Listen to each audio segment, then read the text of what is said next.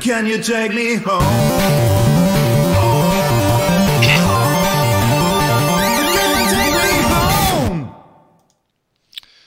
Ja, es ist wieder Donnerstagabend, etwas nach 21 Uhr. Kurzzeitig war uns der Schlüssel zu YouTube verloren gegangen. Und jetzt sind wir aber da. Mein Name ist Rainer.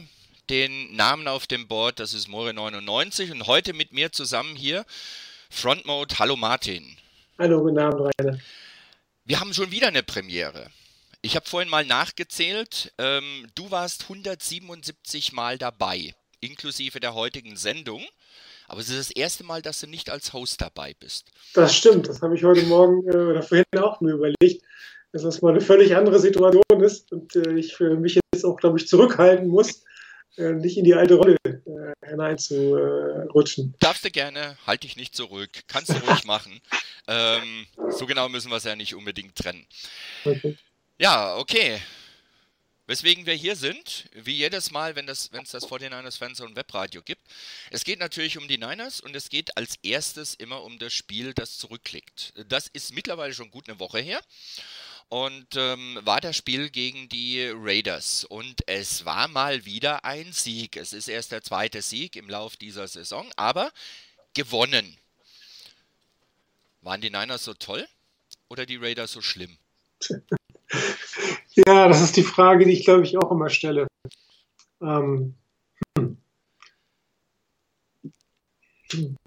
Ich finde es schwierig zu beantworten, ehrlich gesagt, weil ich glaube, es ist von beiden etwas. Die 49ers haben besser gespielt als sonst, konstanter gespielt, weniger Fehler gemacht, äh, weniger Straf kassiert. Ähm, sie haben vor allen Dingen vier Viertel gespielt, was sie sonst noch nicht gemacht haben. Aber es ist zu Recht, äh, ich glaube, ähm, mit den Raiders hatten sie eins der schwächsten Teams ähm, der ganzen Liga als Gegner. Dann sieht man natürlich besser aus, obwohl die 49ers ja eigentlich auch eher das zu den äh, Lower Five gehören. Das heißt, äh, vor dem Spiel hatte man eigentlich eher gesagt, naja, vielleicht ist es äh, gleich stark oder gleich schwach, besser gesagt. Ähm, aber die 49ers haben gezeigt, dass sie äh, besser auf dieses Spiel vorbereitet waren, dass sie das bessere Team, was sie die besseren Spieler hatten und äh, das im Gegensatz zu den 49ers einfach nicht aufgegeben haben, die Saison. Sie kämpfen weiter. Es war letztes Jahr so und es ist dieses Jahr so und wir hatten das auch äh, mal diskutiert, äh, was es um äh, Shanahan geht als Head Coach. Ist er gut oder ist er schlecht? Und ähm, in, dieses, diese Frage wird sich erst später beantworten. Aber worin er gut ist, ist das Team zusammenzuhalten.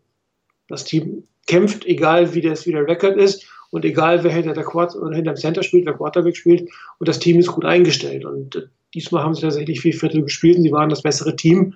Und ähm, ob sie jetzt ein starkes, besseres Team waren oder ein mittelgutes, besseres Team, sei mal dahingestellt. Das werden wir, glaube ich, im Rest der Saison erfahren. Ich denke auch, dass die, die Niners ähm, dieses Mal auf jeden Fall das bessere Team waren. Ähm, auf jeden Fall auch das Team, das wirklich gewinnen wollte. Ähm, ich hatte nicht den Eindruck, dass die äh, Niners ähnlich wie die Raiders ähm, nicht so wirklich auf dem Platz waren. Also bei den Raiders war teilweise schon, ähm, ja, wurde man das Gefühl nicht los, dass sie sich so übers Spiel geschleppt haben nach dem Motto, oh, wird Zeit, dass es vorbei ist. Lass das Spiel schnell vorbeigehen, dass wir da weg sind. Und ähm, ja, das ist irgendwie ein bisschen ärgerlich eigentlich, weil die Niners ähm, an sich ein ganz gutes Spiel gemacht haben. Ähm, ich hätte es eigentlich gut gefunden, wenn dann bei den Niners auch ein Gegner da gewesen wäre, gegen den sie sich wirklich hätten messen können. Ähm, leider nicht der Fall. Gut, hätte sein können, dass man es dann verliert. Aber auch solche Siege nimmt man letztendlich mit. Wenn der Gegner nicht will, naja gut, dann hat er gehabt. Ähm, und die Niners haben es aber auch gut ausgenutzt. Ich glaube, das ist auch ein Punkt, den man bei, bei allem, was dazu zu sagen gibt, auch nicht vergessen darf. Auch wenn ein Gegner schwach ist, musst du das erstmal selber ausnutzen können. Es kann ja sein, dass du selber so schwach bist, dass du gar nicht in der Lage bist, die Fehler und die Schwächen des Gegners auszunutzen. Das haben die Niners die, dieses Mal, glaube ich, ziemlich gut hingekriegt, diese Schwächen, diese Fehler der Gegner auszunutzen. Und ähm, da kann man natürlich auch irgendwo sagen, das ist auch ein Verdienst des Coachings. Denn ähm, du hast eben schon angesprochen, dass ein Team so zusammenbleibt, genau wie in der letzten Saison, als die Niners historisch schlecht gestartet sind mit 0-9. Mhm. Ähm, dass ein Team da zusammenbleibt, weiterhin zusammenhält, dass der Teamgeist noch da ist und dass die, die Spieler trotzdem noch das Ziel haben, die Mannschaft nach vorne zu bringen und trotzdem noch darum kämpfen, ein Spiel zu gewinnen, auch wenn es vielleicht nicht klappt ähm, das ist schon eine Kunst und das ist eine Leistung, die man den Coaches auf jeden Fall zurechnen kann. Ja, es spricht auch dagegen, dass, dass ähm, die 49ers die Saison abschenken, um äh, einen höheren Draftpick zu haben. Das, die Diskussion gibt es ja immer wieder. Und äh, Mitte der Saison sowas zu machen, ist sowieso meiner Meinung nach Blödsinn. Aber äh, gerade von den Spielern, aber auch von den Coaches gibt keiner auf. Und das ist egal, ob nachher drei, fünf oder sieben pickt, weil an Nummer eins, ich hatte es letzte Woche schon gesagt, glaube ich nicht, dass die 49ers picken und, und Bosa bekommen. Und dann ist es eigentlich auch gar nicht so relevant, nachher, wenn du keinen Quarterback brauchst, äh, ob du drei, fünf, sieben oder neun hast am Ende des Tages. Und dann ist es, glaube ich, auch erstmal nicht relevant, wie stark der Gegner ist, gegen den du gewinnst, sondern du hast erstmal wieder gewonnen. Ich hatte es auch letzte Woche gesagt, du fängst am besten an, mit gegen die Gegner zu gewinnen, die ungefähr gleich schwach sind wie du. Und dann fängst du an, dich nach oben zu arbeiten. Mit den Giants, wenn wir im Sommer ein Team haben, was ungefähr auf dem gleichen Niveau spielt. Und dann hat man vielleicht äh, nochmal eine gewisse Sicherheit bekommen, besseres Gefühl und ist dann auch in der Lage, nach vorne zu, äh, auch etwas stärkere Teams zu schlagen. Ich glaube, der Sieg ist wichtig. Gerade auch gegen ein schwaches Team zu gewinnen, ist wichtig, weil wenn du das auch noch verlierst, dann äh, musst du dich wirklich irgendwann mal hinterfragen, wie schlecht bin ich denn eigentlich? Gibt es irgendwas, das so aus deiner Sicht, äh, lassen wir mal kurz Nick Mullins außen, außen vor, auf dem kommen wir gleich noch zu sprechen. Gibt es außer Nick Mullins ähm, noch irgendetwas, was, was auf Seiten der Niners, egal ob Offense oder Defense, für dich in dem Spiel besonders hervorgestochen ist? Was, was besonders auffällig war?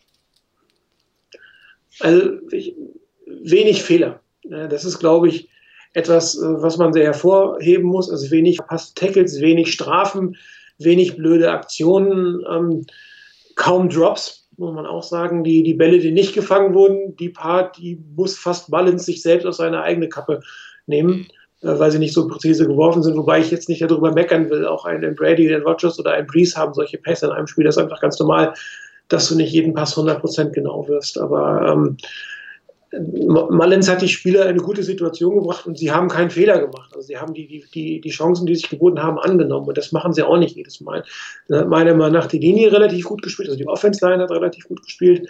Und die Defense hat sich keinen großen Zusammenbruch ähm, erlaubt. Also es war, abgesehen vom ersten Drive der Raiders, wo das vielleicht die ersten paar äh, Plays ein bisschen arg schnell ging, hat die, haben die 49ers jetzt kein, kein langes Play abgegeben, was ihnen das ein bisschen das Genick gebrochen hat oder die Moral gebrochen hat. Das haben sie dieses Mal verhindert. Und es war auch keiner da, der irgendwie so einen Mega-Bock äh, gesch geschossen hat, nach, was weiß ich, dass man nochmal eine 15 Jahre Strafe nach einem langen Gain bekommen hat. Also es war eine sehr kompakte, relativ fehlerfreie Leistung. Und ähm, das haben wir, glaube ich, so über vier Viertel das erste Mal gesehen gerade das, was du als letztes gesagt hast, über vier Viertel. Ähm, das war ja keine Leistung, die, die nur in einem Viertel da war. Ähm, das hat man durchaus in anderen Spielen auch schon gehabt, dass die Niners mal über eine gewisse Phase hinweg wirklich gut gespielt haben, äh, wenig Fehler sich erlaubt haben, keine unnötigen Strafen gehabt haben und so weiter und so fort. Aber was da gefehlt hat, war die Konstanz über das ganze Spiel. Jetzt kann man natürlich wieder sagen, klar, der Gegner war jetzt nicht so stark war es vielleicht auch ein Stück weit einfacher, die Leistung so zu halten, aber trotzdem ein Tackle zum Beispiel musste er erstmal machen. Ich habe mir das Spiel jetzt nicht ganz durchgeguckt unter dem Aspekt, aber die erste Halbzeit habe ich mir nochmal angeschaut. Es gab in der ersten Halbzeit, wenn ich mich nicht komplett verzählt habe, genau einen einzigen verpassten Tackle. Und das war von Cassius Marsh, als er die Chance hatte, Derek Carr zu, äh, zu sacken. Und äh, K da noch rausgekommen ist. Aber das war der einzige verpasste Tackle im, in der ersten Halbzeit.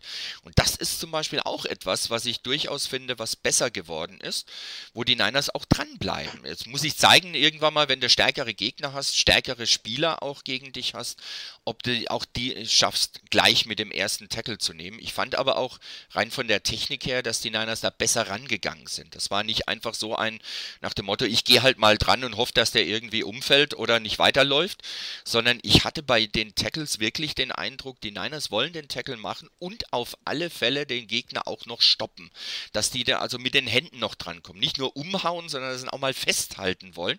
Und wenn es nur dafür ist, dass sie ihn mal langsamer machen, dass der nächste Defense-Spieler eben drankommen kann und der dann den Tackle zu Ende bringt. Das war ein Riesenvorteil dieses Mal, den die Niners gegenüber den Raiders hatten, die auch beim Tackling teilweise ähm, sehr abenteuerlich dran gegangen sind, wie ich fand. Über den Raiders bleibt ja noch die Frage offen, wie motivieren sie eigentlich? Ich meine, diese ganze Geschichte hin oder her. Ähm, spiele ich gegen den Headcoach, spiele ich, ähm, spielt der Headcoach nicht optimal für mich, also lässt er nicht optimal für mich spielen.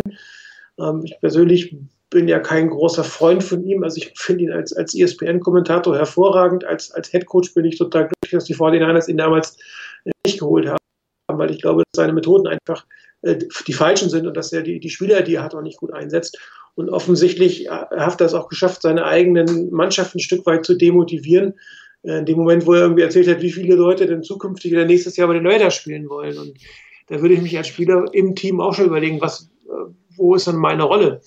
Und wenn man sich auch nochmal angeguckt hat, ähm, die Diskussion, die Gruden mit, mit dem Defense Coordinator hatte, und dann stehen sie irgendwann 20 Meter ähm, fast Rücken an Rücken voneinander entfernt, also Rücken zu Rücken. Ähm, das sah jetzt nicht so aus, als, als wenn die Raiders-Organisation im besten Zustand wäre. Und das, äh, auch wenn die Spieler eigentlich für sich spielen, weil sie ja auch in den nächsten Jahren noch in der NFL spielen wollen und nicht abkacken wollen.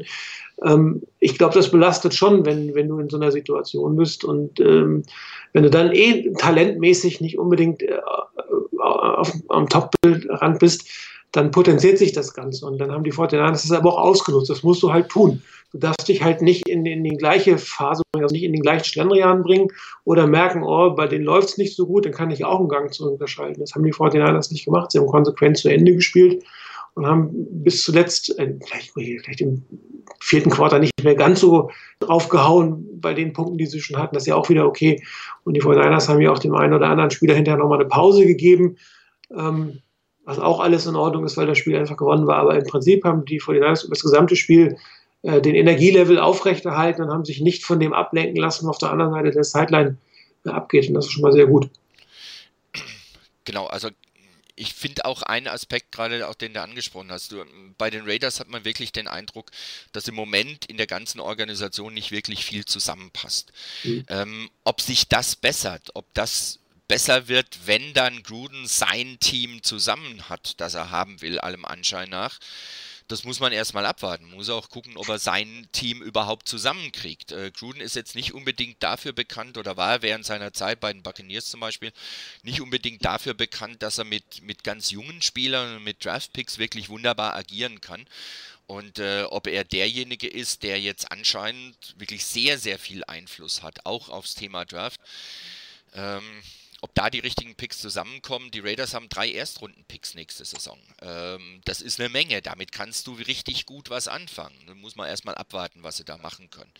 Um ein bisschen auf die Niners wieder zurückzukommen, denn äh, es geht ja um 49ers Fanzone Net Webradio, nicht um Raiders Nation. Ähm, bei den Niners hat man da, denke ich, wirklich einen ganz anderen Eindruck. Auch wenn immer wieder Diskussionen da sind, äh, soll man einen Robert Sala feuern? Ähm, wie passt das zusammen, auch mit den Spielern? Äh, sollte man den Spieler holen, jenen? Da werden wir nachher nochmal kurz drauf eingehen. Ich glaube, was man bei den Niners merkt, ist, dass trotz allem hier so sehr, sehr viel ineinander greift. Ähm, die Niners sind in einem Rebuilding-Prozess, sind im zweiten Jahr des Rebuilding-Prozesses. Ähm, ergebnistechnisch hat sich das noch nicht wirklich gezeigt, dass es Fortschritte gibt. Aber ich denke, das ist einfach ein Prozess, wo wir als Fans vielleicht uns wünschen würden, dass es schneller geht. Aber wenn man mal realistisch ist äh, und das Talentlevel der Niners anguckt, das da war, bevor Shanahan und Lynch übernommen haben, das ist eine Aufgabe, die dauert seine Zeit. Und wenn du dann noch dazu mit Verletzungen kämpfen musst und dann Backups spielen, teilweise Backups der Backups spielen, da musst du das Team zusammenhalten können, da musst du trotzdem ein gemeinsames Ziel haben, du musst trotzdem jedem Spieler auch irgendwo eine Perspektive aufzeigen und du musst trotzdem gucken, dass du deine Spiele gewinnst, zumindest erstmal Mitte der Saison. Beim letzten Spiel oder letzten zwei kann man dann vielleicht mal gucken, da ein bisschen anders zu agieren. Aber jetzt denke ich, ist es einfach so, dass es auch darum geht, den Spielern zu vermitteln, auch von Coaches Seite, wir wollen gewinnen. Und den Eindruck hatte ich bei den Raiders nicht immer. Ähm, das sieht manchmal ein bisschen dysfunktional aus. Bei den Niners sieht das dann schon ein bisschen geschlossener aus. Ähm, wie gesagt, gerade jetzt auch in dem Spiel, das war eine Sache, wo die Niners einfach ähm, das bessere Team waren. Egal, ob da ein dritter, eine dritte Besetzung auf einer Position gespielt hat, wie beim Quarterback, oder, oder eine, eine Zweitbesetzung. Das war einfach besser, was die Niners dahingestellt haben. Ähm, der Gameplan war besser, das war durchdachter und wir werden es gleich sehen. Ich habe zwei, drei Play-Analysen vorbereitet und zumindest bei einer wird man sehen, ähm, was die Raiders sich da gedacht haben, weiß ich auch nicht. Aber die Niners haben es ausgenutzt, das hast du vorhin angesprochen. Und ähm, das ist sicherlich ein Punkt, den man nur unterstreichen kann, dass die Niners hier zusammenbleiben, als Team zusammenbleiben und als Team wachsen. Darum geht es letztendlich auch. Auch in der Saison. Und nächste Saison muss man mal abwarten, wer da von den Spielern da ist, wer dann verletzt ist, wer nicht verletzt ist und ob das Team da weiter zusammenfindet. Das muss einfach der nächste Schritt dann kommen. Also es ist sicherlich für die Raiders auch nicht die ganz die einfachste Situation mit Marshall Lynch verletzt. Die Offense Line ähm, auf den Tackle-Positionen doch eher ähm, fluktuierend, muss man so auszudrücken. Und ähm, das hat man auch deutlich gesehen, dass die 49ers ähm, ihren 8-6, die sie hatten, ähm, besser durchgekommen sind, als sie es normalerweise durchkommen. Das heißt ja nicht, dass wir einmal der Pass Rush ähm, von einer Woche auf die andere oder innerhalb von vier Tagen ähm, zum, zum äh, Schrecken der NFL geworden ist, sondern da stand natürlich eine Offensive Line auf der anderen Seite, gerade auf den Tackle-Positionen, ähm, die, die das Problem der 49ers auf der anderen Seite zum Beispiel im defensiven Backfield haben. Ne? Ein spielt mit dem dritten Safety, der andere spielt mit dem dritten Left Tackle. Und dann hast du natürlich ähm, Situationen, wo das andere Team genau darauf gehen wird und sich genau darauf einstellen wird, dass dort jemand steht, von dem du auch nicht erwarten kannst, dass er die Leistung von dem, von dem Nummer 1 Spieler bringt. Und dann hast du natürlich auch die Situation, dass ein David Carr, der sicherlich im Vergleich zu Mullins der Quarterback ist, einfach nicht zur Geltung kommt, ähm, weil ihm auch der Running Bait fehlt, weil zwei Tackles äh, fehlten und ähm, dann auch der Top Wide Receiver fehlt. Ich meine, ähm, was sich John Gruden dabei gedacht hat, weiß ich auch nicht. Und ähm, denn er hat natürlich in sein, sein Team in bestimmten Positionen extrem geschwächt, um zukünftig gerüstet zu sein. Klar, auch eine Strategie, die die, die, die äh, Browns gemacht haben. Ob sie damit gut fahren werden, wird sich zeigen. Und ob die, Raiders wird sich gut zeigen. Aber du siehst es natürlich auf dem Feld in dem Moment. Und das hat, das hat Konsequenzen. Und wenn die Nummer zwei, die Nummer drei spielt auf einer Position, dann wird das Team, das, gegen das du spielst, genau das ausnutzen. Das haben die Cardinals ähm, gegen die 49ers mit Tiffes Paul gemacht und das haben die 49ers dieses Mal mit den beiden Tackles gemacht. Völlig klar.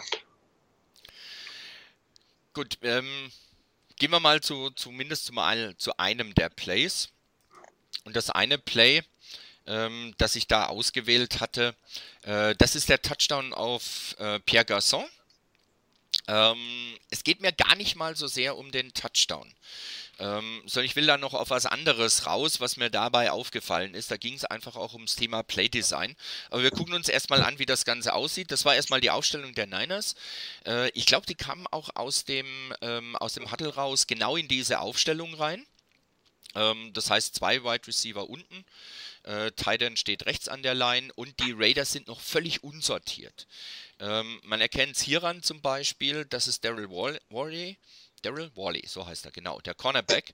Und äh, der ist gerade noch auf dem Weg. Der wird von Tahir Whitehead, von einem der Linebacker, der da anscheinend die Ansagen macht, darüber geschickt, dass der mal darüber gehen soll, wo so etwa äh, Pierre Garçon steht.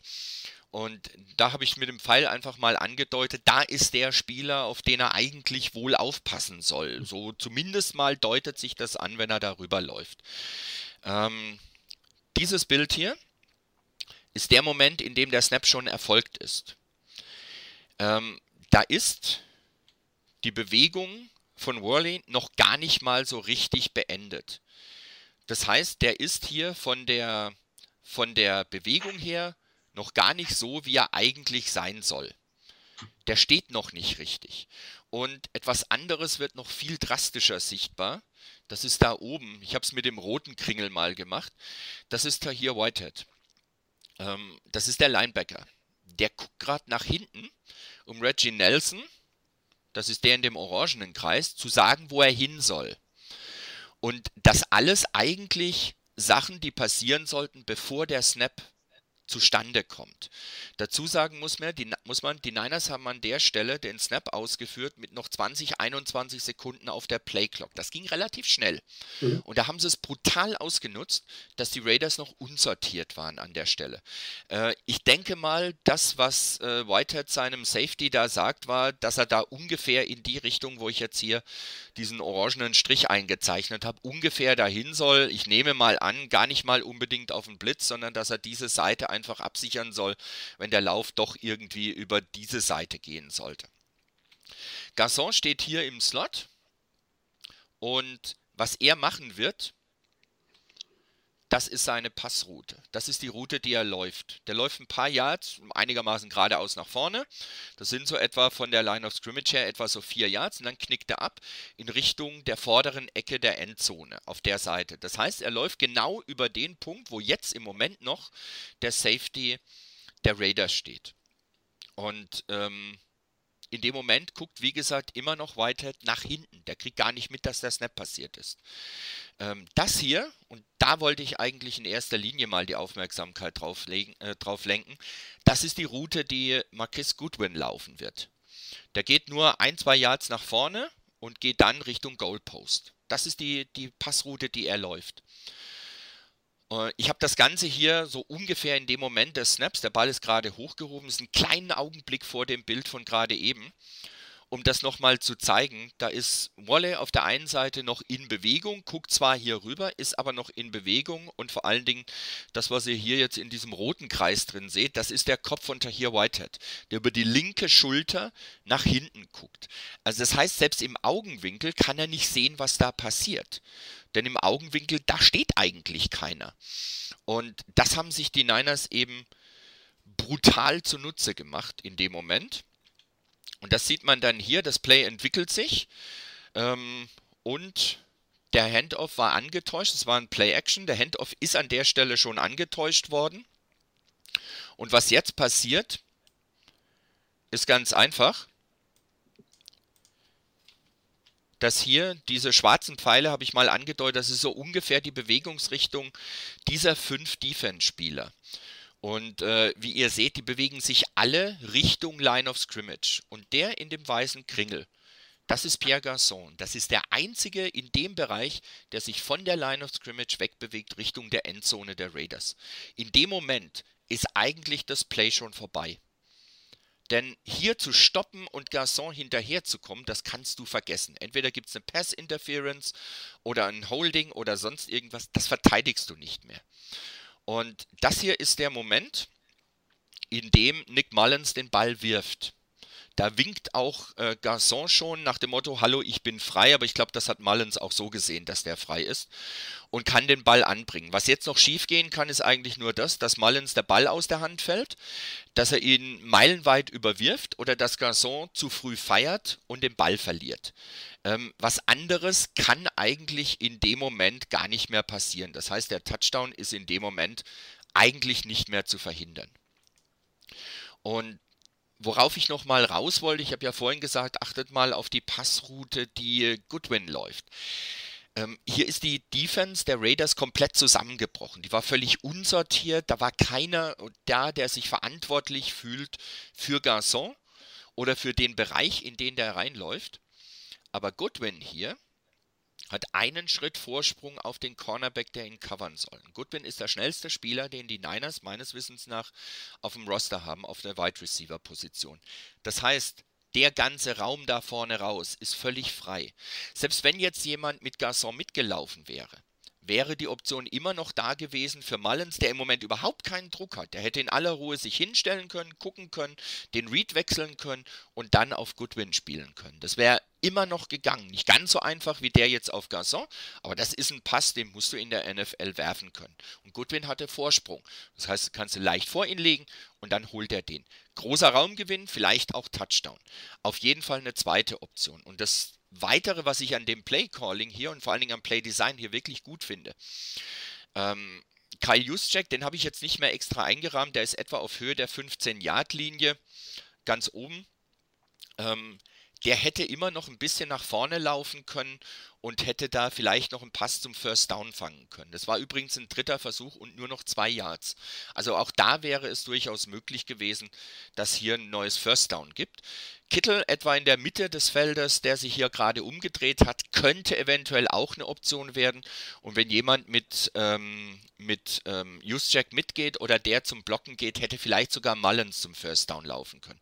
Das heißt, die Niners hatten in diesem Play fünf Optionen was Sinnvolles und was Gutes und was Produktives zu machen. Zwei Optionen, die, wenn es passt, so wie hier zum Beispiel, wirklich zum Touchdown führen können, wenigstens aber für größeren Raumgewinn. Und zwei bis drei Optionen, die zum First Down führen können. Für mich ein klasse Play-Design, aber es kann ja auch sein, dass nur ich das so sehe.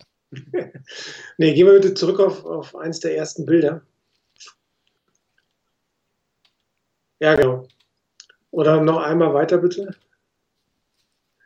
Okay, also wenn du, wenn du dir jetzt das Play anguckst und wenn ich, äh, ich habe es nicht mehr ganz im Kopf, wenn du sagtest, dass die 49ers gleich auf dieser Formation, also ohne Motion, rausgekommen sind mit beiden Wide Receivers auf der linken Seite, äh, ist das natürlich durchaus eine interessante Formation und ähm, weil sie ähm, eigentlich meiner Meinung nach damit gerechnet haben, dass Reggie Nelson schon als Single High Safety stehen bleibt und äh, Reggie Nelson hinterher ist auch gebencht worden nach diesem Play zumindest für eine Zeit lang, da hat, stand plötzlich ein anderer Free Safety auf, der, auf, der, auf dem Feld, weil egal, hier Whitehead ihm da sagt, äh, er ist sicherlich nicht als Free Safety für das Containment auf der weiten Seite zuständig.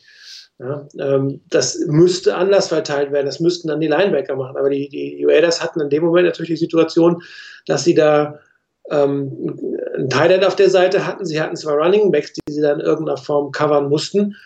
Ähm, Plus, die stehen ja mit fünf Mann direkt an der, an der Line of Scrimmage. Also das sieht schon so aus, als wenn sie blitzen würden. Das heißt, die haben eigentlich nur eine etwas äh, reduzierte Coverage auf der anderen Seite. Und das haben die 49ers dann natürlich relativ clever ausgenutzt. Aber selbst wenn, wenn Reggie Nelson als Single High Safety da gewesen wäre, dann hätte er sich nämlich entscheiden müssen zwischen Marquise Goodwin und zwischen Gasson. Du hast es ja zu Recht gezeigt. Goodwin im 1 zu 1 hat da den Vorsprung. Und nachher, selbst wenn, wenn ähm, Nelson nicht nach vorne gegangen wäre, hätte er sagen müssen, gehe ich mit Gasson mit oder doppel ich, äh, äh, ich Goodwin. Und das war, glaube ich, das Ziel der, der 49ers, dass sie es irgendwie schaffen, dass diese beiden Wide Receiver, ähm, die, die beiden Verteidiger in der tiefen Zone, die dann für die tiefe Zone zuständig sind, nämlich der Single High Safety und der Cornerback gegenüber von, von Goodwin, dass, dass die sich entscheiden müssen und dass einer von beiden auf jeden Fall frei wird, weil es mit den anderen dreien, also sprich mit den Thailand, Running Back und Fullback, du hast es auch gut gezeigt, beschäftigen sie nämlich die Linebacker äh, um den First Down Marker herum. Dazu kommt der, das Play Action mit, mit dem Misdirection.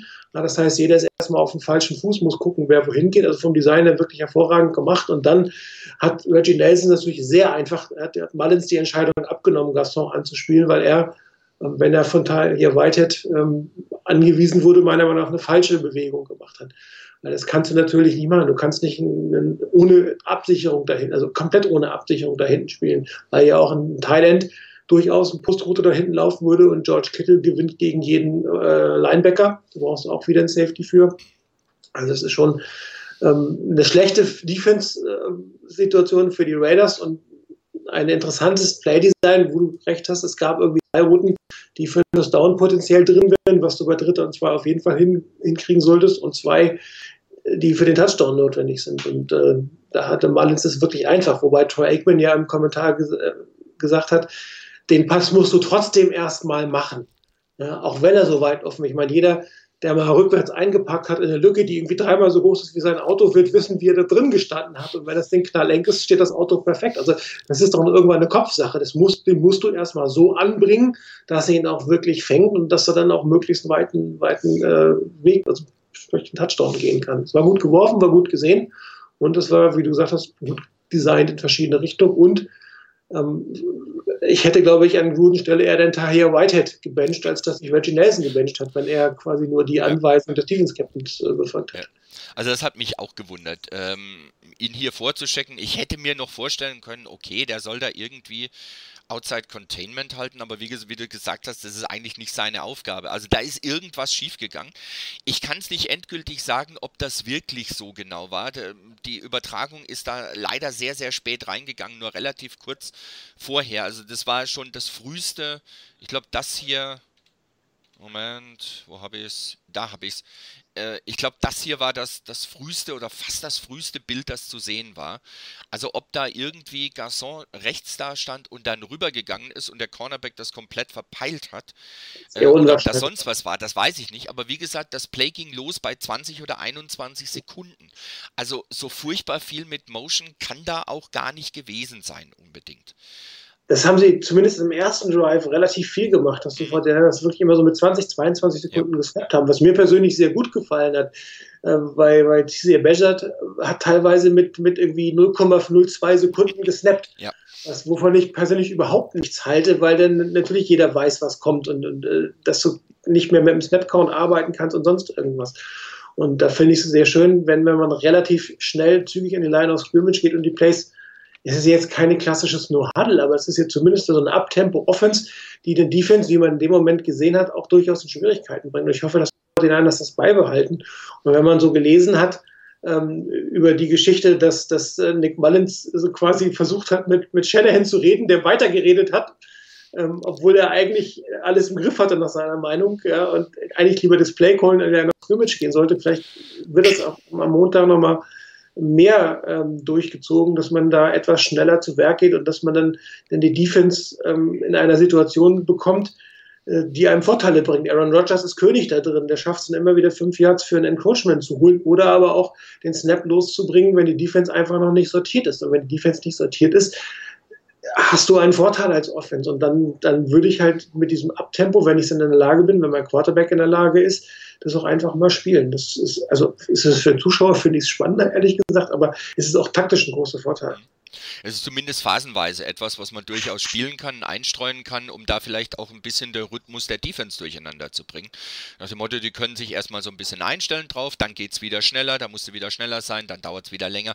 Da kannst du auch, wenn du das von der Offense-Seite ausspringst, durch, äh, spielen kannst, ähm, durchaus auch dahin kommen, dass die Defense ein bisschen Rhythmus ein Problem hat.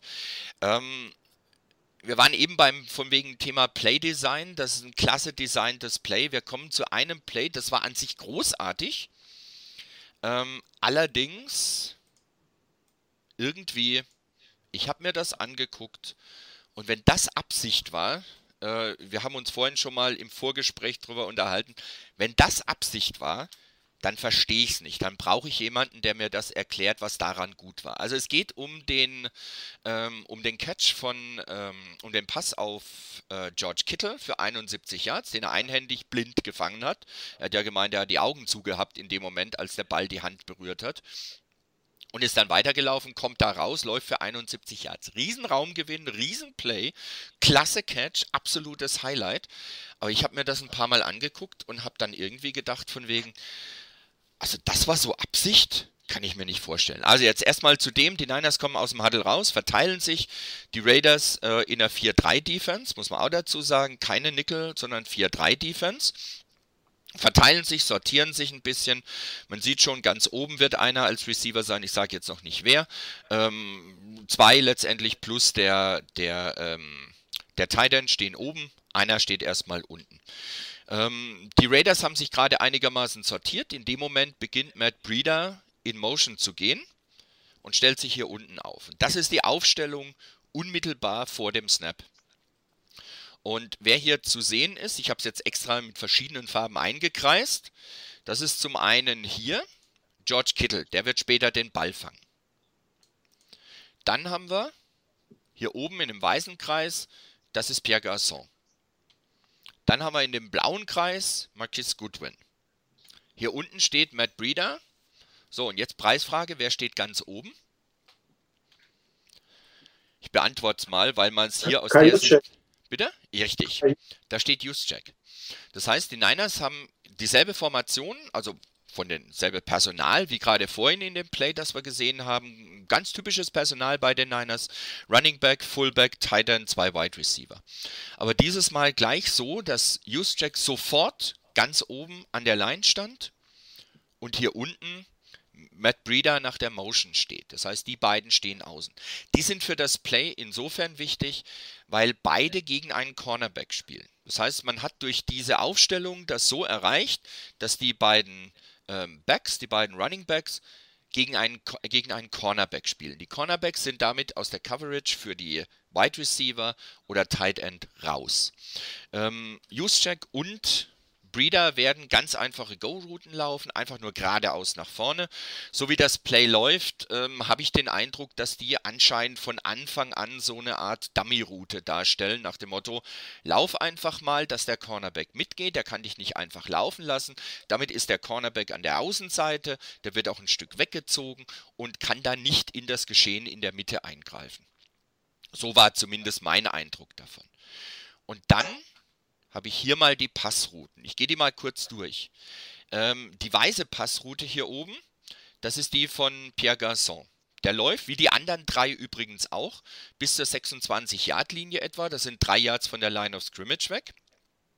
Dann macht er einen Cut nach außen, läuft aber keinen einzigen Schritt nach außen, sondern der dreht quasi eine Pirouette und läuft dann weiter Richtung Feldmitte bei ähm, Kittel diese rote Linie, der läuft nach vorne, läuft drei Tippelschritte leicht nach außen weg und dreht dann nach innen, läuft auch Richtung Feldmitte. Und dann kommt diese blaue Route von Garçon, auch an der 26, geht nach innen, sieht ein bisschen aus wie eine Slant-Route. Dieser letzte Abschnitt beim letzten Knick ab der Hashmark ist dann eigentlich in dem Moment, als der Ball schon unterwegs ist. Und ich habe diese drei Linien, bewusst nur in der Länge gezeichnet, nicht weiter, wie die Routen eventuell hätten weitergehen sollen. Denn ungefähr das, diese Endpunkte dieser drei Linien, sind ungefähr die Punkte, an denen die Spieler sind, wenn der Ball die Hand von George Kittle berührt. Und wenn wir uns das angucken, das ist, wenn du so von der Line of Scrimmage wegguckst, ein Bereich von 6 bis 11 Yards und etwa von, zwischen den Hashtags bis ein Yard links von den Hashtags. Das ist ein verflixt enger Raum. Und wenn man es auf dem Bild hier sieht, ist ein bisschen ver, ähm, verwaschen und verwackelt, weil das äh, sehr schnelle Bewegung war. Ich habe leider, leider kein schärferes Bild davon. Äh, Kittel hat die Hand am Ball.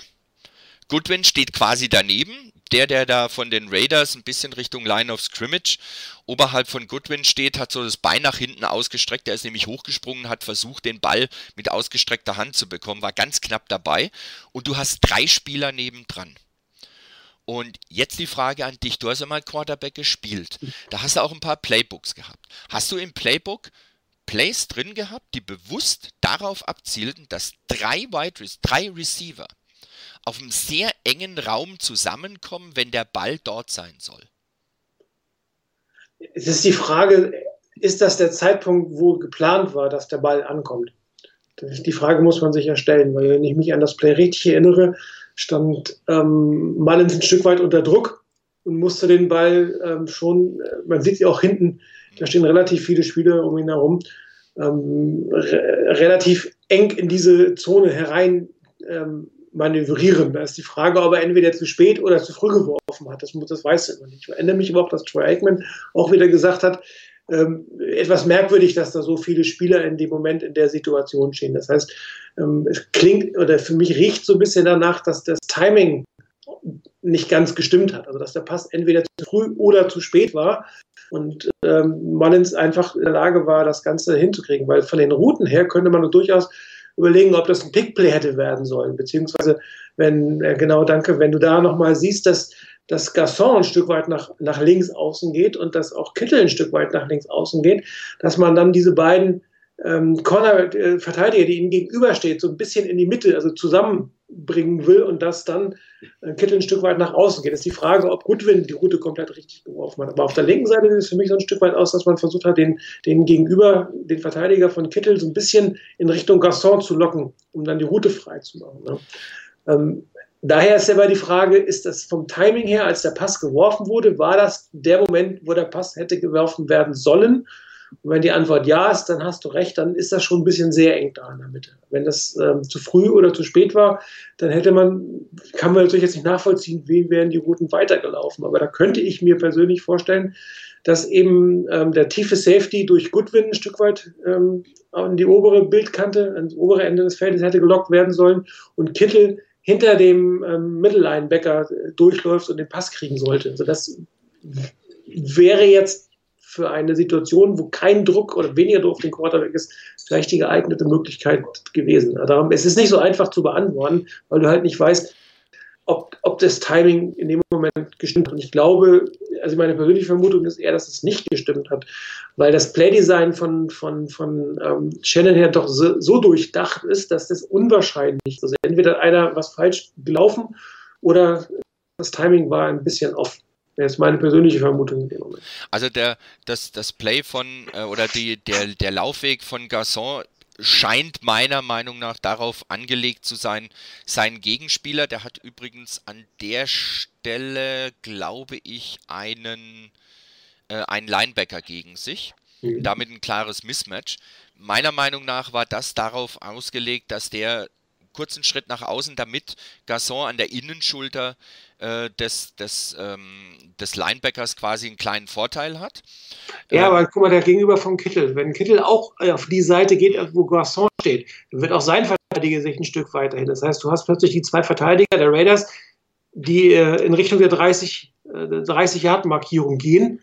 Ja, und ähm, du hast dann zwar einen Gasson, der ziemlich schwierig durch die beiden durchkommen wird. Aber du hast einen relativ freien Release für George Kittle in dem Moment, auch für die Route, die du eingezeichnet hast. Das war, das war ja meine Vermutung. Nur ja. eben genau, ich habe ein bisschen ein Problem damit. Ich meine, das Thema Timing kann das Thema sein, dass da was nicht gestimmt hat.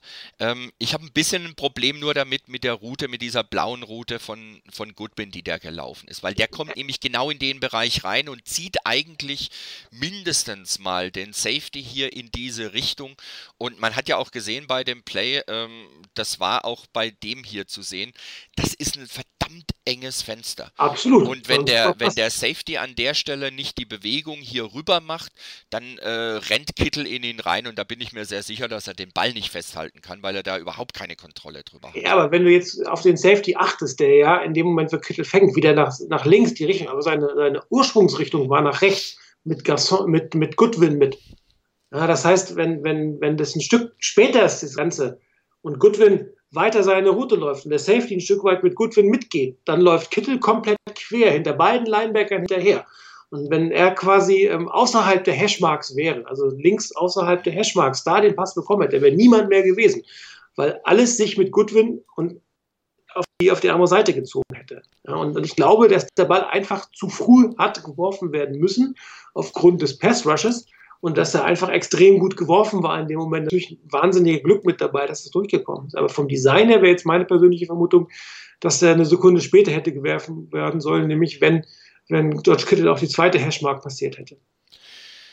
Gut, ich gebe mich geschlagen, aber wie gesagt, ich wollte das, das Play auf jeden Fall mal ansprechen, weil mir kam es halt wirklich etwas seltsam vor. Aber wir sind bei dem Thema von wegen, dass der Pass klasse geworfen war, in dem Moment wirklich genau auf den Punkt geworfen war. Äh, da sind wir eigentlich bei einem Punkt, den ich auch in der Ankündigung zur, zur heutigen Sendung reingeschrieben hatte, nämlich das Thema Nick Mullins. Wir haben es ja auch auf dem Board schon äh, ausgiebig diskutiert. Ich habe reingeschrieben, Sternenschnuppe oder gekommen, um zu bleiben. Deine Antwort? Boah, zu bleiben, äh, also sicherlich nicht als Starting Quarterback für die Zukunft der 49ers. Also dafür hat man einen Garoppolo geholt und ich äh, glaube eher nicht, dass, dass Mullins jetzt so eine Leistung bringt, dass man der Garoppolo treten möchte und mit ihm weitermachen möchte. Das, das kann ich mir einfach nicht vorstellen. Wir kommen, um zu bleiben, um vielleicht äh, CJ Bessert den Backup-Posten streitig zu machen. Das könnte ihm eventuell gelingen. Nur man muss natürlich auch immer vorsichtig sein. Ähm, mein Lieblingsbeispiel ist dann immer Tim Rattay, der immer zwei gute Spiele gemacht hat und ab dem dritten Spiel war es dann vorbei. Und ähm, das könnte natürlich auch Nick Mullins hier passieren, dass, dass er einfach, ähm, dass ihn vielleicht das Glück ein bisschen verlässt, was er hatte, dass natürlich die Gegner sich deutlich besser auf ihn einstellen.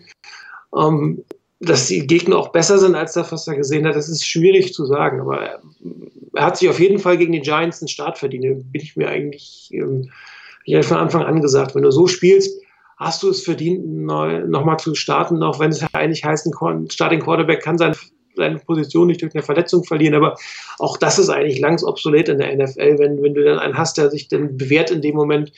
Guck dir an, Tara Taylor soll eigentlich Browns die Saison starten, hat nicht durchgehalten.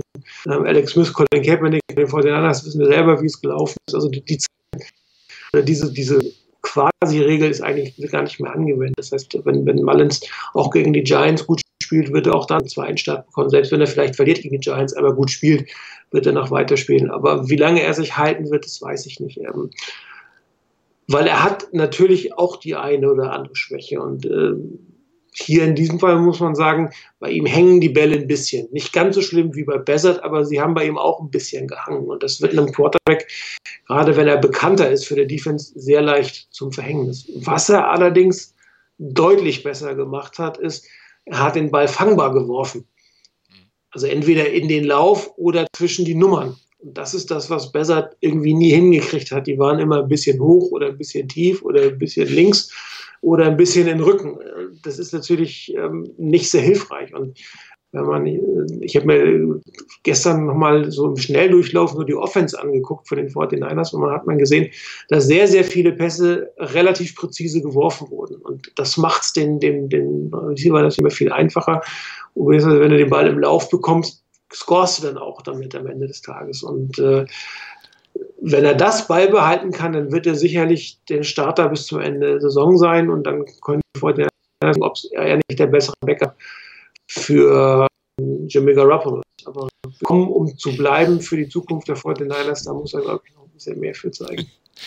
Denke ich auch. Ich habe es aber bewusst ein bisschen überspitzt gefragt, weil ja teilweise schon eben auch auf, bei uns auf dem Board ähm, teilweise schon die Rede davon war, lass mal Mullins die nächsten äh, Spiele bis zum Saisonende auf demselben Level, zu, äh, Level spielen. Dann äh, wäre vielleicht auch eine Überlegung, Jimmy Garoppolo zu traden. Ähm, ich glaube da nicht dran. Also da müsste extrem viel zusammenkommen und da wird es noch nicht mal reichen, dass äh, das also meiner Meinung nach zumindest, wird nicht mal reichen, dass Mullins hervorragende Leistungen bietet, sondern da muss entweder ähm, in der Reha von Garoppolo irgendwas schieflaufen oder es muss ganz eindeutig zu sehen sein, dass er mit der Verletzung extrem gehemmt spielt, dass er nicht mehr auf sein Leistungsvermögen kommen kann, dann könnte das eventuell eine Idee sein, dass man drüber nachdenkt. Aber das sind so viele Wenns und Abers und so extreme Szenarien. Äh, ich persönlich denke mal, die Chance dahin, dass Mullins nächste Saison äh, Starting Quarterback der Niners ist und Jimmy Garoppolo getradet wird, die ist bei 0, jetzt denkt ihr euch selber, wie viele Nullen kommen, bis eine 1 kommt, äh, so viele Prozent. Also ich kann es mir nicht vorstellen. Ich wüsste nicht, wie das passieren sollte. Vor allen Dingen, Jimmy Garoppolo ist eigentlich erst tradefähig, sage ich mal, der, im Camp oder in der Preseason, weil, weil vorher wissen, wissen wir die vor der Niners, aber auch gar nicht andere Teams, ob überhaupt in der Lage ist, ja, grundsätzlich oder zumindest nächste Saison schon wieder zu spielen. Und darum ist es für die Niners auch essentiell wichtig, dass sie für die, für die Offseason einen wirklich guten Quarterback und eigentlich auch einen guten Nummer 3 Quarterback haben, weil du ja nicht weißt, wie fit bist du denn, wann kann er wieder einsteigen, steigt er sofort äh, zum Camp wieder ein, Mitte des Camps in der Preseason, wie viel wird er verpassen, wie schnell, wie, wie, wie wird er, kann er am ersten Spieltag nächste Saison voll ein, das weißt du nicht. Also es ist schon für die 49ers verdammt wichtig, dass sie zwei gute Quarterbacks zusätzlich ins Camp mitnehmen und äh, dann eine gute Versicherung darstellen für Jimmy Garoppolo, aber wenn der einigermaßen fit ist, dann wird er als, als Starter in die Saison gehen. Natürlich, wenn, wenn er gesundheitlich nicht in der Lage ist, dann werden die 49ers sich was überlegen müssen. Und dann kann es natürlich immer sein, dass du dann noch im Camp einen Trade machst, wenn irgendeiner irgendein Quarterback loswerden will. Aber das ist eigentlich, glaube ich, wirklich frühestens fürs Camp. Es sei denn, die, die Diagnose im Frühjahr ist schon so schlecht, dass die 49ers wissen, es wird nichts. Dann wird früher was passieren, aber da glaube ich einfach nicht dran. Also ich denke auch, ähm, selbst wenn jetzt ähm, Garoppolo nicht in, in Vollbesitz seiner Kräfte wäre und nicht seine volle Leistungsfähigkeit zeigen kann, äh, wenn es so langsam Richtung Saison geht, das ist noch lange kein Grund, ihn zu traden. Denn ich denke auch gerade ähm, mit dem, dass man ja auch wirklich die Hoffnungen auf ihn gesetzt hat, würde man ihn wohl behalten erstmal noch um zu gucken, ob er wieder in Form kommt. Und auch dann kann es eben sein, dass in der zweiten Saison dann ein Nick Mullins plötzlich gar nicht mehr so gut spielt. Und dann ist es gut, wenn du den Mann, äh, den du eigentlich als Starting Quarterback hast, nicht getradet hast. Äh, das, was du angesprochen hattest, von wegen alle drei zu behalten, die man jetzt hat, ist sowieso nicht verkehrt. Dann sind äh, mit Mullins und Bethard wären dann zwei Spieler dabei, die zwei komplette Spielzeiten und dann eben auch noch die dritte Offseason ähm, wirklich in dem System hinter sich haben. Ähm, Garoppolo hat nochmal eine weitere Offseason, um zu lernen, auch wenn er da vielleicht nicht jede Einheit auf dem Platz wirklich mitmachen kann. Und dann wärst du eigentlich mit ähm, drei Quarterbacks dabei, wenn Garoppolo seine Leistungsfähigkeit erreicht. Top, dann hast du mit Mullins jemanden hinten dran, wo du sagen kannst, okay, der kriegt das auch ganz gut hin. Und mit Bethard jemanden, wo du sagst, okay, vielleicht jetzt nicht das Überragende, aber er kennt das System. Vielleicht entwickelt er sich auch zumindest noch ein Stück weit weiter. Und dann hättest du drei gute Quarterbacks. Und wenn dann irgendjemand kommt und sagt, oh, jetzt wird es irgendwie ganz kritisch, ähm, wir legen da einen Pick hin, ähm, vielleicht einen ganz ordentlichen Pick. Äh, ich glaube nicht, dass jemand für Mullen zum Beispiel einen Erstrunden-Pick hinlegen würde. Ja. Aber ähm, ich meine, auch für, einen- für einen Sechst- oder Siebtrunden-Pick würde ich ihn nicht abgeben. Also Mhm. dafür ist er dann wieder zu wertvoll, wenn er so weiterspielt, vor allen Dingen wie jetzt. Ähm, aber wenn jemand da mit einem Zweitrunden-Pick kommen würde und winken würde, Ja, wobei die 49ers, glaube ich, nicht, nicht mit Mullins, Bezard und Garoppolo in die Saison gehen werden, wenn Garoppolo ähm, fit ist. Das glaube ich ehrlich gesagt nicht. Das haben die bis jetzt nie gemacht Ja. mit drei Quarterbacks. Sie hatten immer zwei und einen auf der Practice Squad. Und Nick Mullins kriegst du wahrscheinlich nicht mehr auf die Practice Squad. Und ich glaube, Bezard dürfte mit den ganzen Starts, die hat auch gar nicht mehr berechtigt sein. Das heißt, vermutlich werden Mullins und Bezard im Camp um die Nummer zwei spielen. Und dann wird es wieder ein Practice Squad ähm, Quarterback, als dritten Quarterback geben, wenn, die, wenn der Trend, den die 49ers bei den Quarterbacks hatten, weitergeht. Warum er nicht weitergehen sollte, es sei denn, sagt, dass es mit Garoppolo solche Probleme gibt. Also ich vermute, dass die beiden äh, in der Offseason im Camp um die Nummer zwei kämpfen werden. Und wer es verliert wird, entweder getradet oder entlassen werden. Aber das ist wirklich Spekulation für in sieben Monaten. Man, oder acht Monaten, muss man ja auch mal sagen. Erst, erstmal soll Mullins seinen zweiten Start machen und äh, vielleicht, ähm, wenn er halbwegs vergleichbar gut gegen die Giants spielt, die nun wirklich auch nicht das Überteam der Welt sind, ähm, nochmal einen zweiten Sieg einfahren, dann, dann haben wir, glaube ich, alle schon viel gewonnen. Natürlich musst du dann echt auch anfangen, wieder, wie das bei Fans so üblich ist, dann geht es ja wieder los und was ist dann noch möglich oder hätten wir früher und bla bla bla. Gut, das wäre erst der zweite Sieg. Ja. Weil hinterher bist du immer schlauer. Ähm, wir können zumindest noch mal noch kurz auf, ähm, auf ein anderes Thema eingehen. Da, gehen. da habe ich auch die Frage dazu gestellt. Äh, die Niners haben tatsächlich, äh, ich gucke noch mal, irgendwo hatte ich's. Die Niners haben, wie man hier sieht, acht Sacks. Einer davon war ein Team-Sack. Äh, da waren anscheinend mehr als zwei gleichzeitig am Quarterback dran, deshalb wird er in den individuellen Statistiken nicht mehr aufgeführt. Aber die Niners haben 8-6 geschafft. Überragend. Ähm, war jetzt die Defense der Niners so gut oder die, die Offense der, der Raiders so schlecht? Vorhin hattest du es ja schon mal angesprochen in die Richtung. Also ich glaube, dass das ein großer Anteil an der Menge an Sex äh, die Situation der Offense Line bei den Raiders ist. Ähm, weil die 49ers, ich weiß nicht, wie viel Sex die vorher in der Saison hatten, äh, aber nur weil ein Dakota Watson jetzt zurückkommt, wird es ja plötzlich nicht über Unit, was den Pass Rush angeht. Und ich glaube, da hat man wirklich ähm, einen, einen guten Tag erwischt, definitiv, aber auch eine wirklich deutlich schwächere Offense Line, als man letzte Zeit gespielt hat. Und in der Kombination ähm, kriegst du dann auch mal 8-6, wobei 8 natürlich echt viel sind. Also selbst für eine schwache Offense-Line sind 8-6 in einem Spiel eine hohe Zahl, die man abgeben kann. Äh, Das, das ist jetzt nicht, also da haben die Fortinanders schon ihren Anteil mit dran, das muss man da eindeutig mal sagen. Ähm, aber ich glaube nicht, dass wir uns jetzt irgendwie darauf äh, hoffen sollten, dass die 49ers jetzt plötzlich den Mega-Pass-Rush hier kreiert haben. Das ist natürlich die Frage, ob, ob wenn, wenn Watson und Marsch gleichzeitig auf dem Feld stehen und Buckner vielleicht aus der Mitte kommt, ob da ein bisschen mehr Druck war als vorher, wobei Dakota Watson sich ja die letzten Jahre jetzt nicht unbedingt als der, der Passrusher vor dem Herrn gezeigt hat. Und ähm, nur mit einer Offseason auf der Position wird das sicherlich auch jetzt nicht äh, wundervoll bringen, aber ähm, auch das ist, glaube ich, für Selbstbewusstsein ganz gut. Die Vorteile können es, also wir können es, wir können hier auch entsprechenden Druck machen. Aber ich glaube, es wäre jetzt vermessen zu glauben, dass das äh, in der Zahl weitergeht. Ähm, auch wenn ich weiß gar nicht, wie viele Sexy Giants in der Saison schon kassiert haben. Schon einige. Ich habe jetzt, ich habe es nicht mehr im Kopf, aber es waren schon einige. Also ich denke, dass die, die Niners durchaus da ihre Chancen haben. Sie haben aber auch die Chancen wirklich genutzt. Also völlig recht, richtig gesagt. Äh, egal wie, wie stark oder schwach der Gegner 31, ist. 31 ja. 6 haben die Giants kassiert. Ja, da muss man mal gucken, wie, wie es da ist. Ich denke, beim Thema Dakota Watson, ähm, ich hatte irgendwie das Gefühl, dass der einen gewissen Schub auch mit reingebracht hat. Er hat irgendwie eine Wahnsinnsenergie auch ausgestrahlt, so kam es mir vor. Und deshalb habe ich auch einen Sack rausgesucht, bei dem Dakota Watson extrem beteiligt war dran. Das war nämlich ein Solo-Sack von ihm. Ähm, der ist hier beim, beim Play hier unten in dem blauen Kreis, da ist er, ein, äh, da ist er aufgestellt. Neben ihm äh, ist, glaube ich, Ronald Blair. Nebendran dann äh, stand Buckner und ganz oben an der Line äh, stand Cassius Marsh. Und ähm, das Play ging los. Da sieht erstmal für die Raiders das alles noch ganz okay aus. Ähm, vier Pass Rusher, vier Defensive Linemen, die da engagiert sind. Der Center in der Mitte guckt ein bisschen, guckt in erster Linie auf die linke Seite rüber, ähm, also auf die Seite, über die Dakota Watson kommt. Und das ist in etwa der Punkt von gerade eben.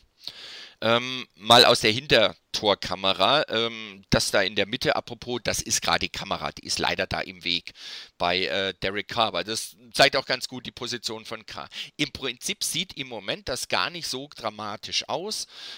sieht noch so aus, als würde die Line ganz gut halten. Auch hier, Dakota Watson kümmert sich hier um ähm, ähm, Kalichi Osemele, der nach der Verletzung von Colton Miller auf die Left Tackle Position wechseln musste. Äh, da ist er anscheinend auch Top Backup eigentlich. Ähm, und was dann allerdings passiert, ist wieder kurz aus dieser Situation gesehen. Ich habe es da auch nochmal eingekringelt. Ähm, Watson kommt relativ locker an Osemele vorbei. Der hat auch einen Stand, der sehr, sehr merkwürdig ist. Ich habe es hier nochmal. Wenn man sich das genauer anguckt, der steht auf dem linken Bein, der Oberkörper ist nach links rüber geneigt.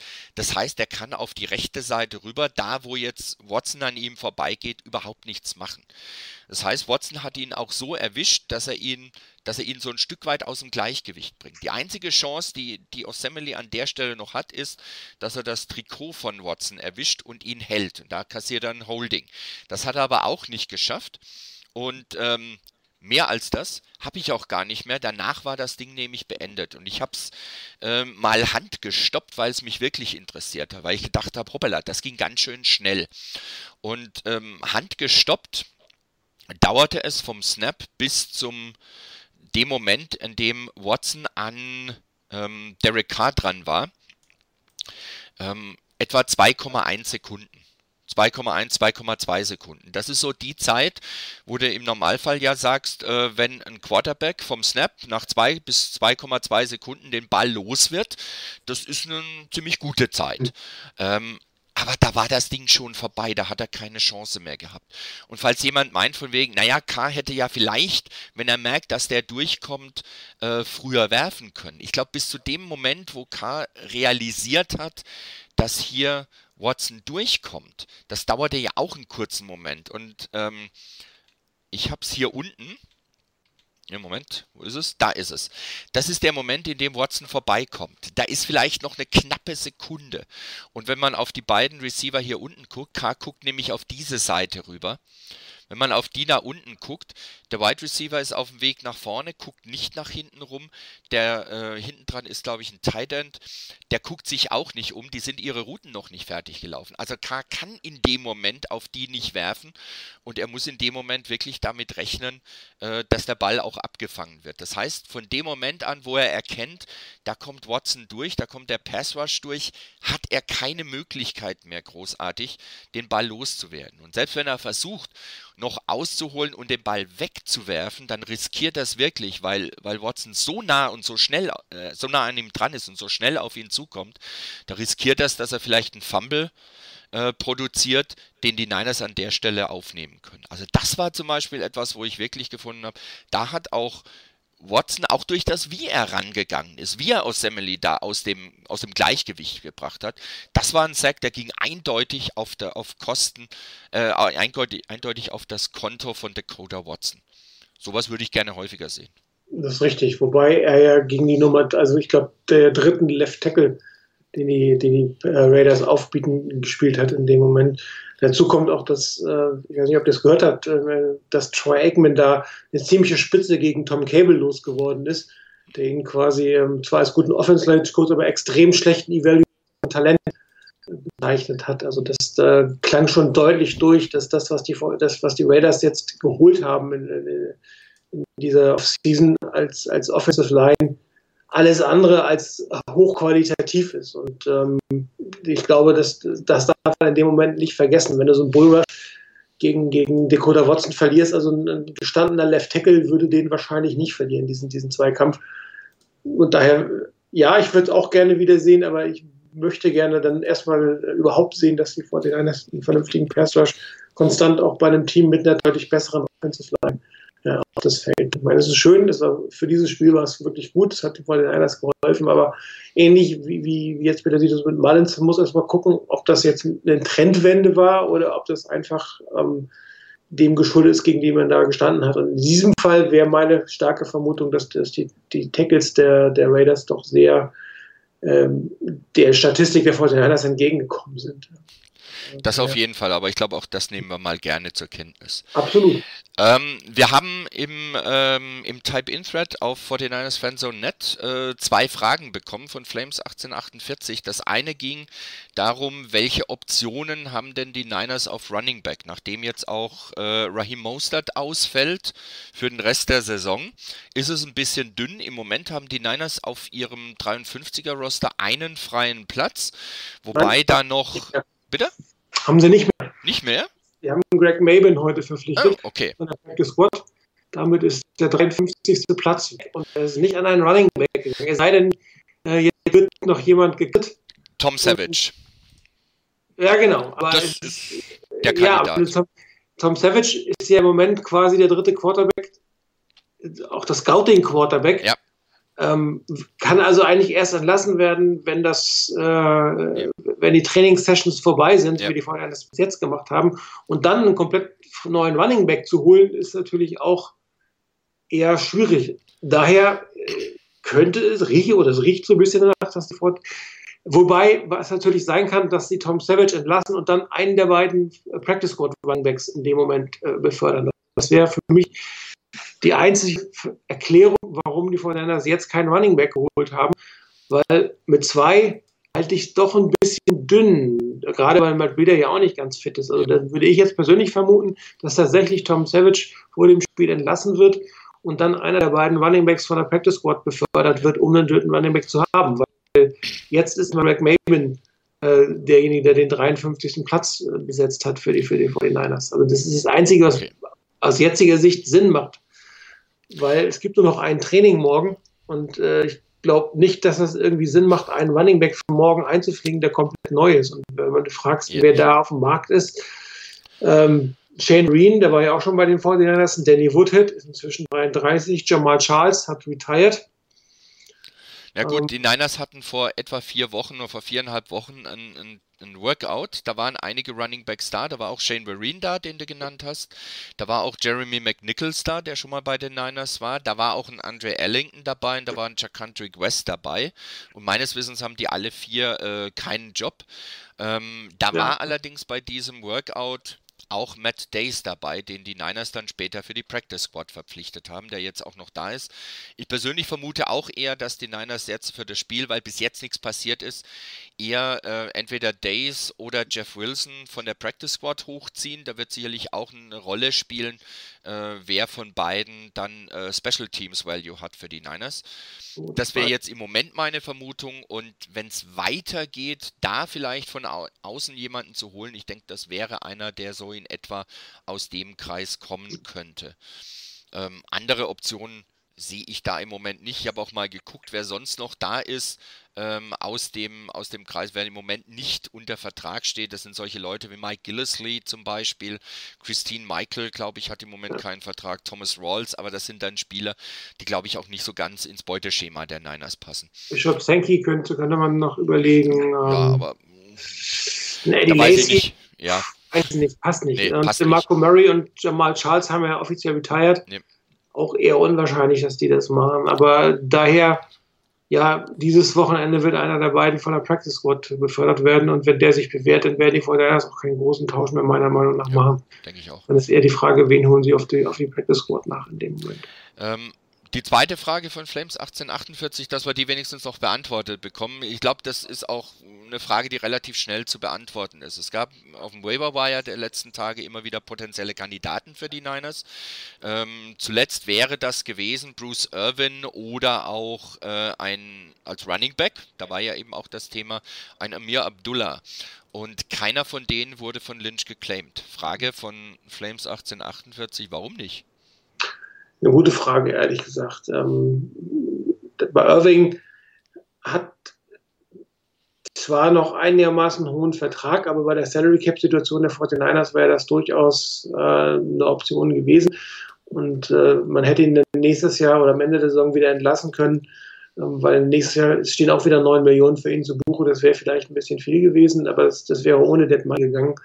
Ähm, hinterher war war ja auch zu sehen, dass die 49ers ähm, es stark versucht hätten, für ihn ähm, oder ihn, ihn zu verpflichten. Und das ist jetzt, glaube ich, das dritte oder vierte Mal, dass man das hört, dass die 49ers es versucht hätten. Und ich glaube da irgendwie nicht mehr so ganz dran. Das, das klingt für mich eher so ein bisschen wie eine PR-Aktion, äh, um, um zu sagen, naja, äh, wir haben zwar nicht geclaimed, aber wir waren dann dran, dann wollte er nicht. Und, um einfach zu sagen, oder nicht erklären zu müssen, warum sie es vielleicht auch nicht wollten. Ja, das ist die, die einfache Variante. Aber auch das ist nur reine Spekulation, weil wenn du ihn wirklich hättest haben wollen, wäre das durchaus sinnvoll gewesen, zumindest bei, bei Bruce Irving einen Claim zu setzen. Ob man Abdullah jetzt hätte haben müssen oder ob da nicht wirklich äh, die, die Practice Running Back vor den Niners die bessere Variante sind, ist natürlich von hier aus schwer zu sagen. Und ähm, daher ganz verstehe ich John Lynch da in dem Moment nicht, aber offensichtlich passen die Spieler nicht ins System, nicht in den Plan. Oder aber man hat, kann ja auch durchaus sein, dass man einen gewissen Kontakt mit den Spielern aufgenommen hat, die gesagt hätten, ja, schön, aber mir wäre es lieber, wenn ihr mich nicht claimt. Auch das kann ich mir durchaus vorstellen. Ähm, weil er ja, weiß man auch nicht, ob das stimmt, er ist jetzt zu Atlanta gegangen, obwohl er bessere, also finanziell bessere Angebote hatte. Äh, die, die ganzen Mechanismen, die da im Hintergrund laufen, sollte man, glaube ich, auch nicht unterschätzen. Bevor man sich da jemand reinholt, der denn nicht wirklich ins Team passt, wobei ich meine, Bruce Irving dürfte irgendwo in der Bay Area gewohnt haben zurzeit, äh, weil er bei den Raiders gespielt hat. Äh, der hätte einfach nur ähm, zu einem anderen Stadion fahren müssen. Aber also ich persönlich vermute jetzt eher, dass man ihn so dringend dann doch nicht wollte, dass es ihm wert war, diesen Claim zu machen, beziehungsweise den Vertrag in der Summe, den er hat, für dieses Jahr zu nehmen. Ich glaube, vier Millionen stehen irgendwie noch zu Buche. Ich glaube jetzt nicht, dass man die Raiders ärgern wollte, weil für die Raiders bedeutet nämlich, dass, dass sie ihn jetzt bezahlen müssen. Wenn jemand den Vertrag geclaimt hätte, dann hätten die Raiders nichts bezahlen müssen. Was für die, für die Raiders natürlich wieder sehr gut gewesen wäre, weil die Gerüchte sind ja doch, dass Mark Davis ein paar finanzielle Probleme hätte, weswegen auch ein Khalil Mack nicht mehr bei den Raiders spielt, dass das wirklich oft auch ein Geldthema ist. Weil, weil so, er ist, glaube ich, der Ärmste der Owner. Und äh, bevor er jetzt das, das, das Stadion äh, in Las Vegas bekommt und da vielleicht auch nochmal deutlich höhere Einnahmen hat, dürfte es auch bei den Raiders geldmäßig ein bisschen knapp werden. Ich weiß nicht, ob die Vorderlanders die jetzt ärgern wollten, aber auch das glaube ich eigentlich nicht. Zumal jetzt Shanahan ähm, seinen ersten Job von Gruden bekommen hat. Ja, das, da gibt es ja auch eine Verbindung bei den beiden. Nee, das glaube ich auch nicht. Also ähm, bei Bruce Irvin hätte man sicherlich machen können, aber wie du gesagt hast, da kann es durchaus im Hintergrund das eine oder andere gegeben haben, weshalb man davon abgesehen hat. Und äh, bei Amir Abdullah da habe ich auch gedacht, naja, könnte durchaus sein, dass man den eben nimmt. Da gab es ja auch eine Verbindung zu den Niners wegen Martin Mayo, der jetzt bei den Niners im, im Front Office ist. Der hatte ja ähm, Amir Abdullah für die Detroit Lions ähm, gedraftet, als er damals äh, General Manager des Teams war. Ähm, hätte man auch vermuten können, dass da vielleicht so eine Verbindung da ist, dass man sagt, ja, den holen wir. Aber anscheinend ähm, passen die Spieler nicht ganz so in das Konzept, sodass man dann sagt, wir holen die auf alle Fälle. Vielleicht auch einfach, weil man, ich weiß jetzt nicht, wie bei Abdullah der Vertrag war, dass man den Vertrag nicht wirklich übernehmen möchte, sondern sagt, wir wollen da frei verhandeln drüber und dann gucken wir mal, ob wir ihn nehmen oder dass man schlicht und ergreifend sagt, der passt nicht. Also ich glaube, ähm, an der Stelle zu meinen, dass die, die, die Niners da wirklich untätig waren, das sicherlich nicht und dass sie da nicht sich informiert haben, das glaube ich auch nicht. Ein Stück weit kann es natürlich sein, dass der eine oder andere Spieler auch signalisiert hat, ähm, nach San Francisco gehe ich jetzt im Moment nicht. Also ist das Team in dieser Saison zu aussichtslos, wenn es Richtung ähm, Richtung Playoffs geht. Ich habe da bei anderen Teams eine bessere Chance oder andere Sachen. Situationen Ja, gefallen mir. Vielleicht auch über die Saison hinaus. Bitte? Wobei die Falcons ja auch Stand heute nicht unbedingt das Playoff-Team. Gut, die haben es gegen die Redskins gewonnen, aber auch da hätte man sich, glaube ich, mehr, mehr versprochen. Und bei Abdullah, der verdient 400.000 Euro noch für den Rest der Saison. Also auch das sollte keine finanzielle Entscheidung eigentlich gewesen nicht. sein. Also glaube ich eher, dass einem die, die 4 Millionen bei, von, von Irving da ein bisschen äh, abgehalten haben. Oder dass man sich einfach nicht den Mehrwert äh, erwartet hat, muss man ja auch sagen. Also äh, auch die Raiders Gut hatte gesagt, er passt nicht unbedingt ins System, aber vielleicht hat er auch irgendwie schon ein Stück weit was verloren in seinem Alter. Das kann auch sein. Und ich denke, bei, bei, beim Thema Running Back kann halt ganz gut sein, auch könnte ich mir zumindest vorstellen, dass wenn man einen Running Back holt, dass man da guckt ähm, auf den Special Teams Wert, gerade weil eben mit Mostert genau so ein Running Back ausgefallen ist. So, Und ob Abdullah den Wert hat, glaube ich eher nicht. Ähm, von daher kann es eben gut sein, dass man deshalb ganz einfach keinen Claim gesetzt hat. Und die Frage ist, wen entlässt du denn, wenn du zum Beispiel. Das ist du noch das müsstest Nächste. ja einen Defense, du müsstest ja einen Defense-Line-Spieler in dem Moment Richtig. entlassen. Alles andere macht ja keinen großen Sinn. Genau. Und äh, dass du jetzt die drei Erstrunden-Picks werden, glaube ich, nicht jetzt lassen in dieser Saison. Äh, Mitchell ist auch mehr oder weniger gesetzt. Und der Dakota Watson hättest du vielleicht nicht aktivieren müssen, das wäre eine Option gewesen. Ja, aber es, ich weiß nicht, ob das vorher bekannt war, dass Irving entlassen wird oder nicht. Äh, glaube ich nicht. Nee, Äh, nicht. Marsh hat gerade ganz gut gespielt. Ähm, ob du jetzt wirklich die jungen Spieler entlassen wollen, ist immer die Frage, willst du da, welch, welchen, welchen Mehrwert hast du auch langfristig fürs Team? Und du musst ja eigentlich jetzt nichts mehr für diese Saison machen, wenn man genau nimmt. Ich meine, äh, die Saison, ich habe es auch letzte Woche gesagt, sollte eigentlich eher eine Entwicklungssaison sein für Spieler, von denen du ausgehst, dass du sie nächste Saison auf dem Roster hast. Und ich glaube nicht, dass man Bruce Irving mit dem ähm, Gehalt für nächste Saison auf dem Roster gehabt hätte. Das heißt, Ja. da wäre er, wenn man ihn hätte haben wollen, entweder für zwei Jahre mit einer anderen Vertragssituation oder tatsächlich nur für den Rest der Saison mit einem reduzierten Gehalt. Ja. Gut. Dann haben wir die Fragen, denke ich, hoffentlich soweit beantwortet. Ähm, andere Fragen haben uns bis jetzt nicht erreicht. Ähm, unsere anderen Themen haben wir. Fehlt noch eine kleine Sache und das sollten wir nicht ganz außer Acht lassen. Ein paar Sätze zum nächsten Spiel. Ähm, letzte, Son letzte Woche war der Sonntag der erste von drei Sonntagen ohne 49ers Football. Ähm, letztes Mal war es wegen des äh, Thursday Night Games.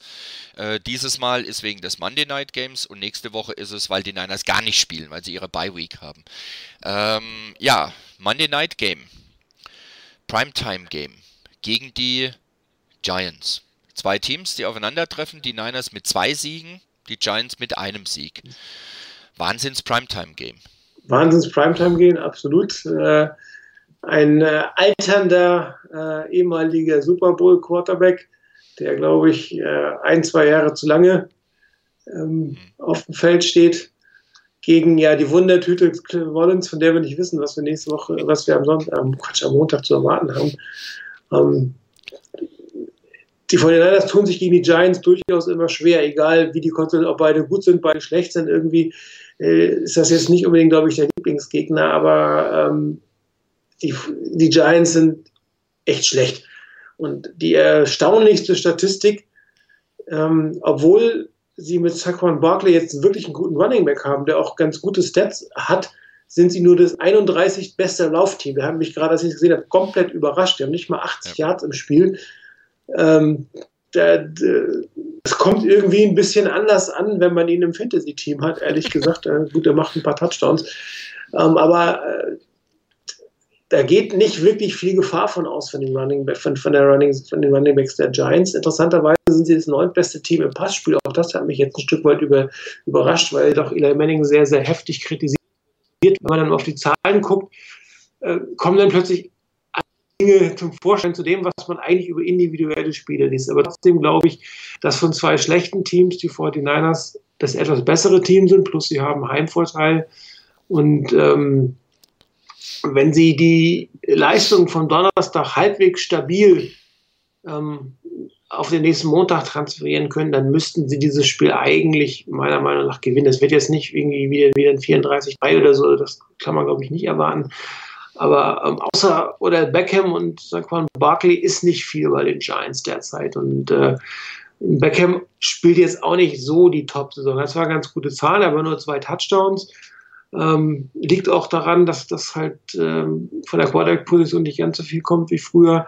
Ich habe es gerade gesagt, 31 Sex kassiert. Da gibt es sicherlich nochmal äh, die Chance, dass man da den entsprechenden Druck auf, auf Eli Manning ähm, an, anbringen kann. Wenn man sich die Verteidigung der Giants anguckt, äh, eher in den 20ern, hohen 20ern, äh, mittleren 20ern in allen äh, wichtigen Kategorisieren. Also auch da sollte man mit einer halbwegs konstanten Leistung eigentlich die Punkte machen. Und dadurch, dass es, dass die Fortinanders, glaube ich, mit dem Schwung von dem Raiders-Spiel in ein Monday Night Game zu Hause gehen, vermute ich eigentlich, dass, dass man ähm, bessere Chancen hat zu gewinnen als es die Giants haben. In dem Moment wichtig ist natürlich, dass, dass Shanahan es, es wiederum schafft, Mullins in eine gute Situation zu bringen.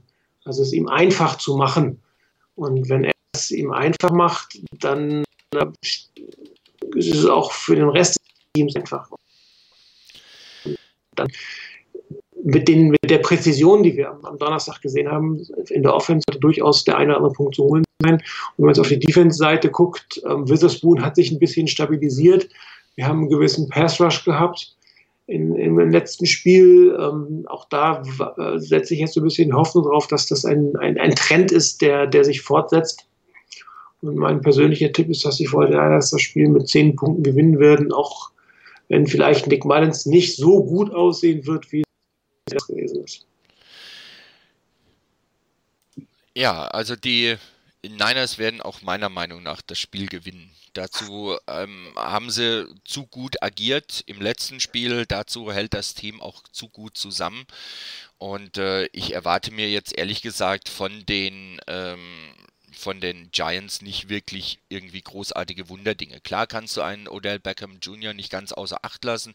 Auch einen Saquon Barkley musst du erstmal unter Kontrolle kriegen, dass der am Schluss äh, vielleicht wirklich nur höchstens 80 Yards macht und nicht so furchtbar viele Touchdowns. Aber ich glaube, der Schlüssel für die Niners wird darin liegen, zum einen, ähnlich wie im Spiel jetzt gegen die Raiders, möglichst wenig Fehler zu machen sich keine dummen Strafen zu erlauben und ähm, möglichst ja, das auf das Feld zu bringen, was sie aufs Feld bringen können. Äh, dazu gehört es auch, dass sie Nick Mullins gut ähm, schützen, um ihn ja, um ihm auch ein bisschen Zeit zu geben. Er ist nicht der allergrößte und kann drüber gucken. Er braucht auch pa äh, freie Passing Lanes. Ähm, wenn die O-Line da halbwegs dafür sorgen kann, dann sollte da ganz ordentlich was zustande kommen. Ich glaube, die Niners haben mit Goodwin, mit ähm, Kittel zwei sehr gute Receiver, die sie einsetzen können. Ein Pierre Garçon hat jetzt seinen ersten Touchdown in dieser Saison gefangen. Vielleicht bringt ihm das auch nochmal Auftrieb. Ähm, anscheinend versteht er sie auch einigermaßen gut mit Mullins. Ähm, das könnte auch wieder von Vorteil sein. Also von daher, da sollte einiges gehen. Äh, Matt Breeder zwar sicherlich angeschlagen, wirkte aber auf mich äh, insgesamt etwas besser, hat auch das Spiel durchgehalten im Großen und Ganzen, bis er rausgenommen wurde, als sie schon deutlich vorne waren. Ähm, und dann muss man gucken, was dabei rauskommt. Die Defense wäre natürlich super, wenn die eine ähnliche Leistung bringen könnte wie gegen die Raiders. Ob das wirklich so hinhaut mit der Anzahl an äh, Sacks, das glaube ich persönlich nicht. Auf der anderen Seite ähm, sollte man das durchaus nutzen können, dass bei den Giants auch nicht so viel geht. Und irgendwie hatte ich da auch den Eindruck von dem Ganzen, äh, was ich da beim letzten Giants-Spiel gesehen habe, äh, dass das schon ein bisschen, ja, auch ein bisschen die Luft raus ist für diese Saison. Das habe ich bei den Niners nicht unbedingt. Bei den Giants hatte ich den Eindruck, zumindest phasenweise. Und wenn die Niners die Giants dahin kriegen können, dass die Luft ganz raus ist für dieses Spiel, dann sollte da einem weiteren Sieg nichts im Wege stehen. Ich persönlich denke nicht ganz unbedingt 10 Punkte. Mir wird schon ein Touchdown reichen. Am Schluss wird mir sogar ein Punkt reichen, den sie mehr haben, die Niners. Aber ich gehe eigentlich auch davon aus, dass dann nächste Woche, wer auch immer dann nächste Woche hier an der Stelle sitzen wird und die Sendung machen wird, ähm, dass diejenigen, die sich dann über das Spiel unterhalten in der Rückschau, sich über den nächsten Sieg der Niners unterhalten können. Das hoffe ich doch auch. Okay, dann würde ich sagen, war es das für heute. Ähm, Dankeschön an alle, die zugeschaut haben, zugehört haben und ähm, auch ein Dankeschön an alle, die dann im Nachhinein sich das vielleicht noch angucken, wenn sie den Livestream nicht ähm, wirklich live mitkriegen konnten. Dir ganz besonderes Dankeschön, Martin, dass du da warst und dass du mitgemacht hast. Und ähm, ja, euch allen wünschen wir natürlich, genau wie uns auch, dass die Niners das Spiel am Montag und Monday Night, bei uns ist es ja dann schon Dienstag, wirklich erfolgreich gestalten und dass diejenigen, die da nächste, die nächste Woche die Sendung machen, wirklich über den Sieg reden können. Euch nochmal Dankeschön und tschüss, bis nächste Woche. Ciao.